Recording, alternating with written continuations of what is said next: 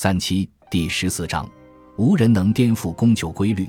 因全世界商品短缺，我们将看到不断上升的社会动荡正在发生，且继续恶化。在动荡中，最为脆弱的是那些独裁政府。这又引发了中国的问题。你听到美国政客们对中国共产党独裁的咒骂了吗？那会是哪种独裁呢？是什么样的独裁者？独裁者叫什么名字？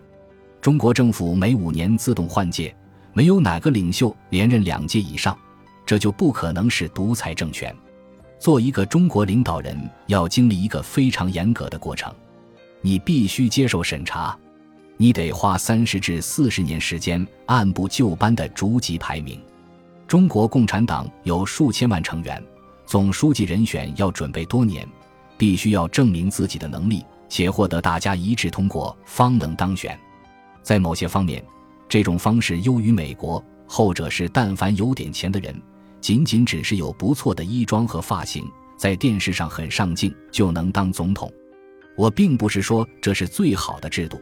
但我敢肯定，这一制度在中国管用。这个国家的成功以此为证。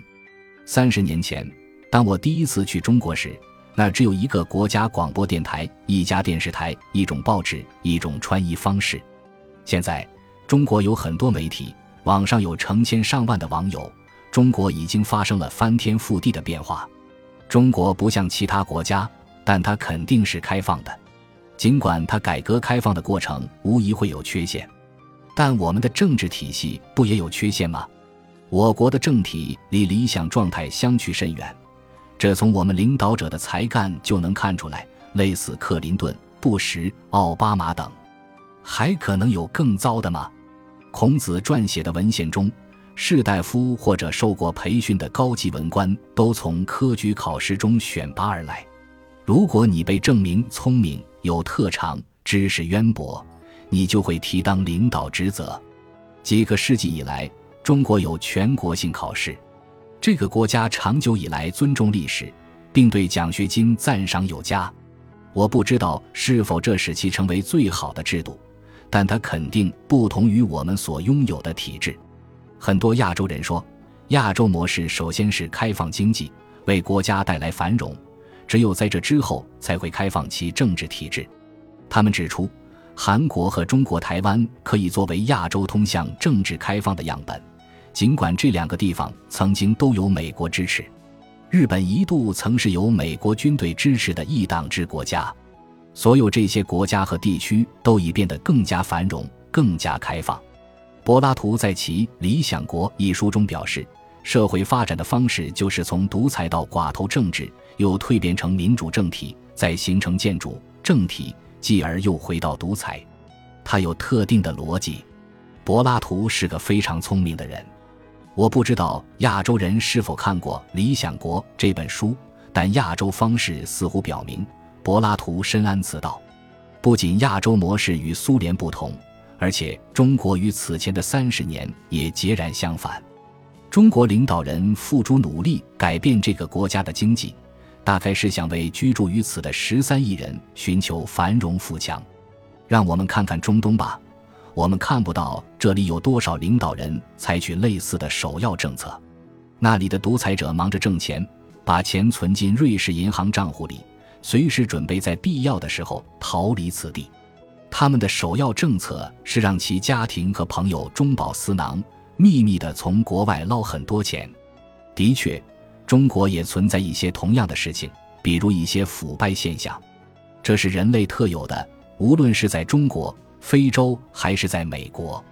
但中国采取坚决严惩腐败的政策，犯罪分子通常会被很快监禁或被依法执行死刑，而且很快就执行了死刑。这与很少在政界或商界因滥用机制而被惩罚的西方政客形成鲜明对比。在我看来，国民揭竿而起，构成所谓的“阿拉伯之春”运动，不可能让阿拉伯文化再度繁荣。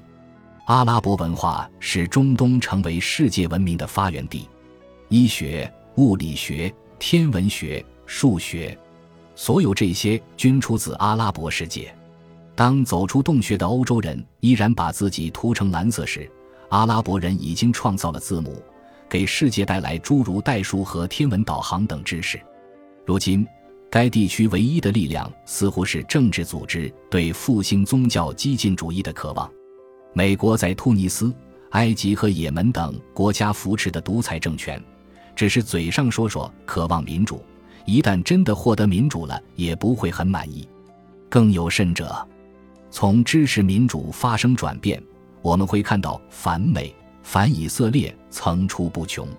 正如我此前所提及的，艰难岁月中，每个人都在寻找替罪羊，替罪羊多半会是外国人。在中东地区，有史以来传统的替罪羊一直是美国。穆巴拉克在埃及独裁的三十年里，中国经济迅猛发展，埃及却根本没有进步。中东很少有经济回报或者任何变化。随着经济状况的改变，人们不太可能滋生愤怒。如果他们吃得好，有房有车，他们不太可能跑到街上去闹事。这就是新加坡的天才政策。一个政府首要的任务是让每个人居者有其屋，这会令其感到自豪。从一开始，政府就着手拆除贫民窟，建政府公屋。如果你有自己的房子，就没那么多紧迫感要去参加反对党或者成为工会的积极分子，因为你以为国家的经济增长贡献了力量。在亚洲有些地区繁荣尽显，有些地方繁荣一直是民主的先兆。有趣的是，在新加坡你会发现繁荣引导受益民众去接纳政府。老一辈人还记得早期曾有过的艰难历程，自那之后。政府是如何有效改善其经济前景的？而像我们这样的移民知道其他地方有多糟糕，随后的一代人却只知道美好岁月。四十岁以下的人都在繁荣中长大，这就是责骂多党民主的一代。这种状况在中国台湾有，韩国有，在日本也有。年轻人获得成就，他们希望能改变政府，就像柏拉图所说的那样。这并不是什么新鲜事，这种状况最终一定会在中国出现。这个国家面临给主要城市之外的广大人口带来繁荣的艰巨挑战，但中国政府很快在行动中证明了自己。在邓小平的领导下，中国发生了一系列积极的变化。一九七八年十一月，邓小平出访时会见了新加坡总理李光耀，新加坡为中国改革开放。并走向市场经济提供了借鉴模式。到一九九零年，中国有了真正的证券交易所。今天，这个国家蓬勃发展的原因在于企业家精神的释放，人们可以做其想做的事情。是的，这个国家有国家计划，有央企，有一切社会主义的东西。但一些人错误地认为，有着一张中国脸的社会主义只是一个单纯的遗迹。它反映了这样一个事实：三十年来，中国的一切都为国家拥有。中国人是世界上最好的资本家。加州比中国还要共产主义，马萨诸塞州比中国更社会主义。我遇见的很多商人都很喜欢在中国做生意，因为一旦他们的生意获批向前推进，他们离开时几乎没有任何约束。获得批准并不是很难。当然也有受约束和恐怖的故事，但在大多数情况下，相比世界其他地方，如韩国、欧洲，当然也包括美国，这些人更愿意在中国做生意。本集播放完毕，感谢您的收听，喜欢请订阅加关注，主页有更多精彩内容。